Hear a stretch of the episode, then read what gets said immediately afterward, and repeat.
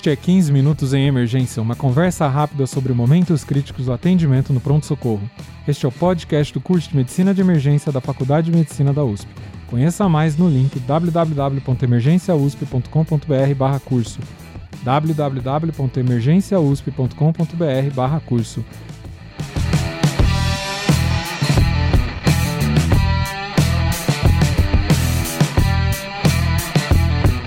Este é o episódio 87 e vamos falar da parada cardíaca, parada cardiorrespiratória traumática.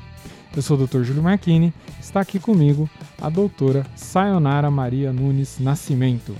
Ela é médica residente de terceiro ano de medicina de emergência e também, né, até aproveito para parabenizar ela em público, ela faz parte dos residentes que se dispuseram a assumir como é, equipe assistencial né, no auge aí da segunda onda da pandemia. Né? Então, médica assistente é, da nossa equipe.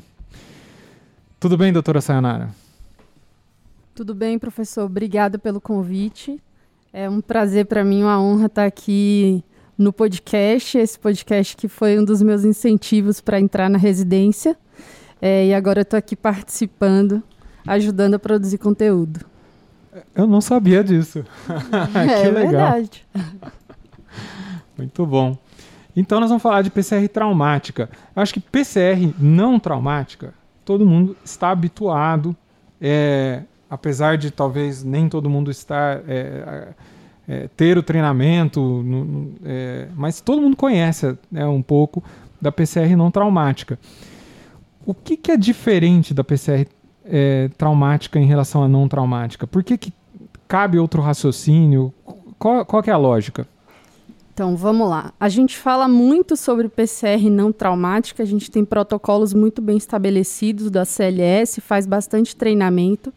E quando se trata de PCR traumática, a gente quase não discute. A principal diferença é que a PCR traumática, ela tem causas muito diferentes da PCR não traumática. Então a gente tem dados aí da American Heart de que na PCR não traumática, 28% dos casos são de etiologia cardiogênica, enquanto na PCR traumática, a gente tem uma diferença muito grande do que é que desencadeia o paciente a entrar em PCR.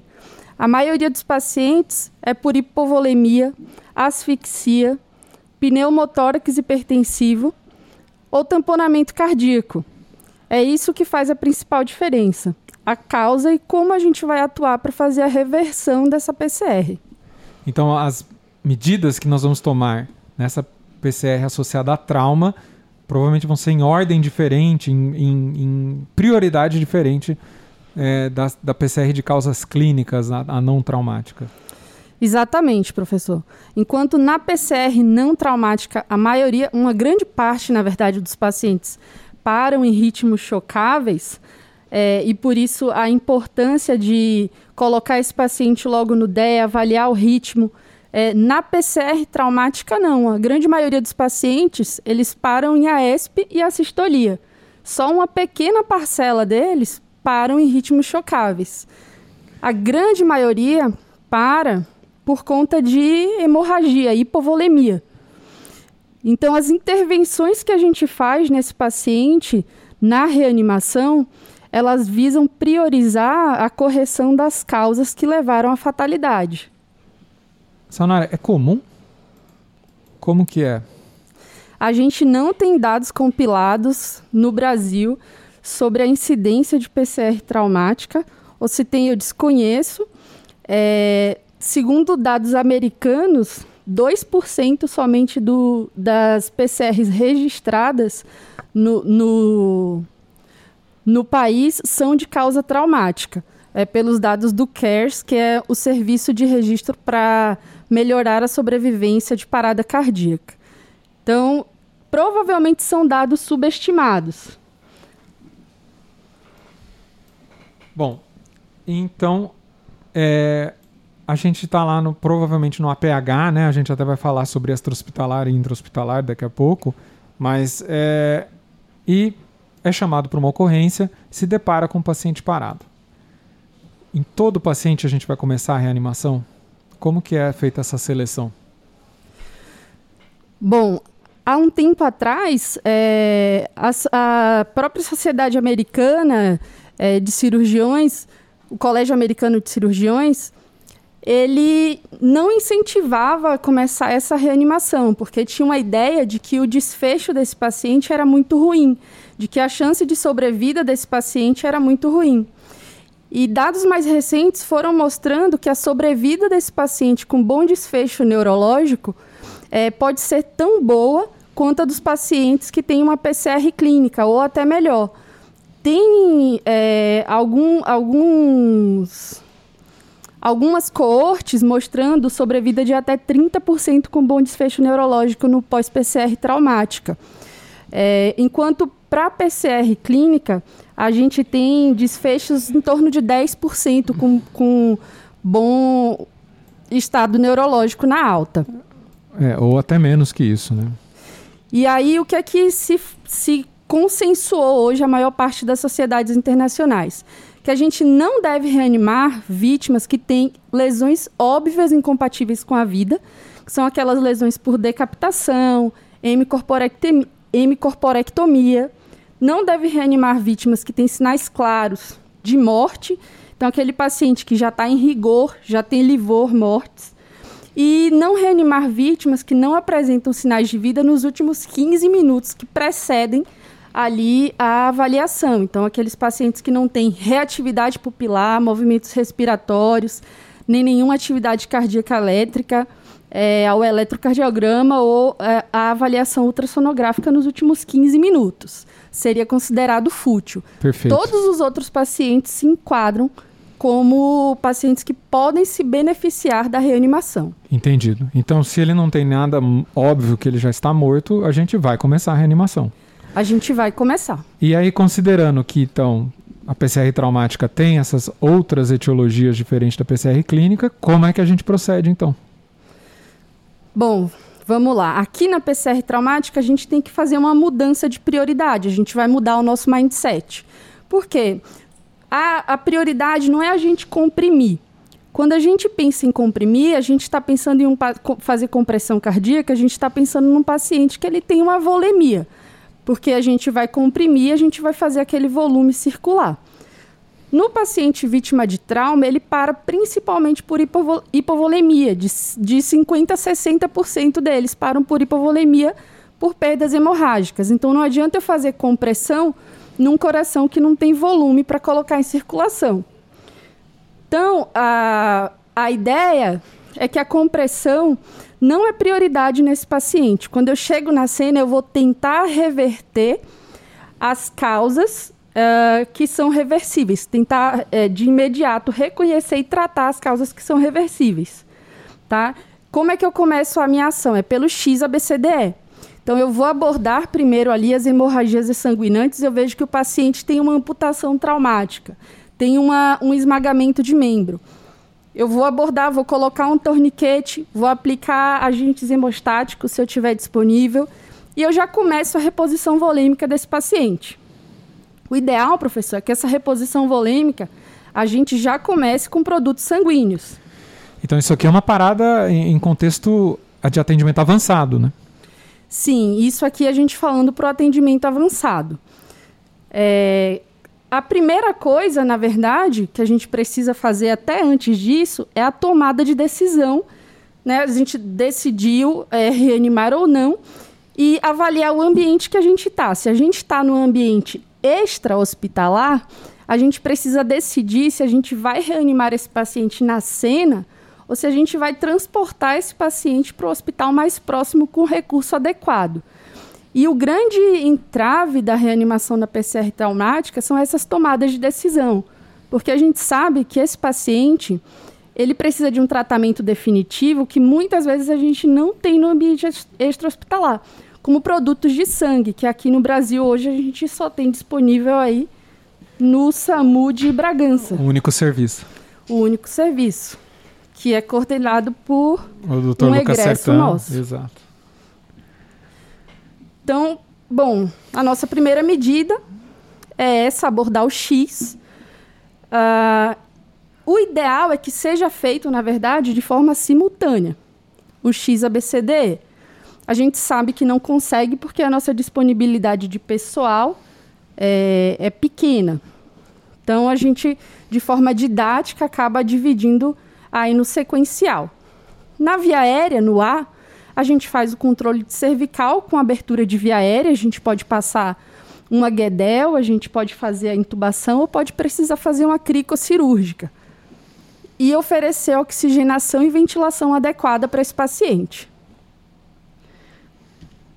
Quando a gente pensa no B, como a gente tem uma incidência, as taxas, a, a mortalidade desse paciente tem até 15% de causa por pneumo hipertensivo, no B a gente indica fazer uma toracostomia digital bilateral pode ser feita por agulha, mas ela tem uma efetividade menor. E o ideal é que seja feita digital e seja passado logo imediatamente um dreno de tórax. Na sequência, vamos para o C, e aqui é interessante que a gente está bem respaldado e indicado o uso da ultrassonografia para poder fazer uma avaliação de derrame pericárdico. A gente tem também cerca de 15% dos pacientes que param por tamponamento cardíaco. E uma vez identificado aqui um derrame pericárdico, a gente tem indicação de fazer uma toracotomia. Na impossibilidade de fazer uma toracotomia, a gente pode fazer uma pericardiocentese. Mas lembrando aí que o conteúdo provavelmente ali é sangue e a pericardiocentese vai ser pouco efetiva. É todo mundo que vai fazer toracotomia, então? Não. O guideline europeu ele deixa bem claro que para fazer a, a toracotomia de reanimação, a pessoa ela precisa ter expertise, ela precisa ter o material adequado, precisa estar no ambiente que permita aquilo de uma forma adequada e ela precisa ter um tempo de até 15 minutos da parada para realizar essa toracotomia, senão o procedimento se torna fútil. Outras medidas que podem devem ser tomadas aqui é a gente colocar um cinto pélvico para conter sangramentos intrapélvicos, fazer o transamin. E caso já tenha sido feita aí essa toracotomia de reanimação, a gente pode fazer um clamp de aorta descendente, a gente pode utilizar o reboa, ou em alguns serviços tem a disponibilidade de ECMO, serviços fora do país. Ainda não tem evidência comprovada para contexto extra-hospitalar, mas a gente pode lançar a mão da ECMO também. Lembrar sempre que a gente precisa manter esse paciente aquecido. E uma vez com retorno à circulação espontânea, a gente se encaminha para o serviço mais próximo, que tenha os recursos que ele precise para tratamento definitivo. Sayonara, então como é que você escolhe qual paciente você vai tomar essas medidas no ambiente extra-hospitalar? Ou talvez você vai fazer uma parcial, algumas dessas medidas, e correr para o hospital, ou até nada, e é preferível é, o scoop and run, pegar esse paciente e levar o mais rápido possível para a emergência. Qual que seria a lógica? Dessa escolha? A gente tem aqui a regra dos 15 minutos, professor. Se eu tô é, a distância que eu tô de um serviço é menor do que 15 minutos e o paciente vai conseguir receber nesse serviço tratamento adequado, é, pode ser que ele se beneficie muito mais do transporte rápido do que da reanimação na cena, porque mais uma vez, na cena a gente não tem a gente não tem sangue, a gente vai usar cristalóide, a gente pode não ser uma equipe com expertise para fazer uma toracotomia. A gente tem muitos serviços que não tem dreno de tórax disponível. Mas se eu estou em um serviço, que eu estou na estrada, e que até chegar a, ao serviço de referência eu vou levar mais de 15 minutos, meia hora, 40 minutos, esse tempo de transporte não vai permitir uma sobrevida do paciente. A gente tem dados bem consolidados mostrando que paradas prolongadas têm uma sobrevida muito baixa e com desfechos neurológicos péssimos. Então, nesses pacientes que estão num, num um tempo distância maior que 15 minutos, a reanimação na cena e o transporte somente após o retorno à circulação espontânea seriam preferenciais. Perfeito. Quem que tem melhor prognóstico? É possível avaliar isso? Sim. A compilação de dados mostra hoje que os pacientes que têm lesões penetrantes, é, particularmente na região torácica, aqueles que têm sinais de vida na chegada da equipe à cena, os pacientes que têm PCR por menor tempo é, e que têm contratilidade cardíaca na ultrassonografia point of care, são os pacientes que têm fatores prognósticos melhor, têm maior chance de sobrevida e alta hospitalar com bom com neurológico preservado. Muito bem. E nesse é, vamos supor, só para complementar aqui, que eu decidi, eu estou muito perto do hospital, eu vou levar para o hospital e eu levo, eu levo fazendo compressão cardíaca, que esse paciente está parado, né? Qual que é a, a lógica aí? Não tem recomendação da gente fazer compressão cardíaca durante o transporte, porque isso é inseguro para a equipe. Então, aquele, aquelas equipes, aqueles serviços que dispõem do Lucas, que é o compressor automático, devem colocar o Lucas para transportar o paciente. Algumas medidas podem ser feitas ainda durante o transporte. Ali, talvez fazer uma a toracostomia por agulha, é, enquanto você transporta o paciente. Mas fazer a compressão não está indicada por causa da segurança da equipe. Perfeito, entendido. Muito bem. Então você explicou para gente. A hora que eu chego, eu encontro o paciente, eu vou tomar minha decisão de fazer a reanimação no local ou levar imediatamente, né? Um, talvez expandir esse, esses é, tórax com toracotomia eu posso fazer até durante o transporte. É, faço meu, XABD, meu XABCD então no local ou chegando no hospital. É, e a gente até falou aqui é, pacientes que com melhores chances aí de, de reversão. E que momento que eu paro de, de tentar a reversão desses pacientes? Né? Trauma, eu penso pacientes jovens, né? Professor, se a gente já atuou sobre todas as causas reversíveis que a gente já identificou, então se a gente já repôs a volemia, descomprimiu o tórax, a gente já garantiu a via aérea daquele paciente, uh, a gente já tratou um tamponamento pericárdico e esse paciente não teve retorno da circulação espontânea se, e ele ainda tem ausência de atividade cardíaca ali, a avaliação com ultrassom. Pelo guideline europeu, a gente já está autorizado a interromper a reanimação. O guideline australiano, que é um pouquinho mais antigo, ele recomenda que a gente ainda faça um suporte avançado de vida nesse paciente por pelo menos 10 minutos até a gente uh, considerar encerrar o esforço de reanimação. O Colégio Americano, um pouquinho mais antigo, em 2012, recomendou que a gente faça 15 minutos dessa reanimação em suporte avançado de vida até decidir, decidirmos encerrar. Entendido. Doutora Sayonara, qual seria a sua mensagem final para quem nos escuta? Bom, professor, quando a gente identifica uma parada, a gente precisa pensar se é traumática ou se é clínica. Se a gente achar que a causa da parada é clínica é, e que o trauma foi secundário, então a gente imaginar que a pessoa bateu o carro porque ela infartou enquanto dirigia. Bem lembrado. E que é desproporcional aquele trauma ter causado uma parada, então a gente deve conduzir como uma PCR clínica, tá? É, se a gente considera que é uma PCR traumática, a gente tem que fazer essa tomada de decisão se vamos reanimar na cena ou se vamos transportar. E aí lembrar do tempo médio de 15 minutos. Na PCR traumática, a gente muda as nossas prioridades. Primeiro, a gente vai tratar as lesões reversíveis. Depois que a gente tratar as lesões reversíveis, é que a gente vai focar nas compressões cardíacas. Se eu tenho gente suficiente para fazer os dois ao mesmo tempo, eu posso fazer os dois ao mesmo tempo. Toracotomia de reanimação está bem indicado, tanto no ambiente intra quanto extra-hospitalar, mas eu preciso ter expertise não vamos sair fazendo sem ter treinamento adequado para isso. E o principal, eu acho que é como emergencistas, a gente precisa trabalhar na qualificação do APH,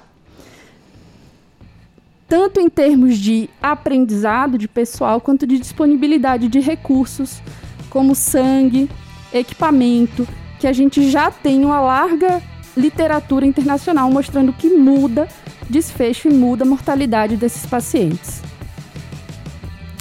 Excelente. Muito obrigado. Eu que agradeço, professor.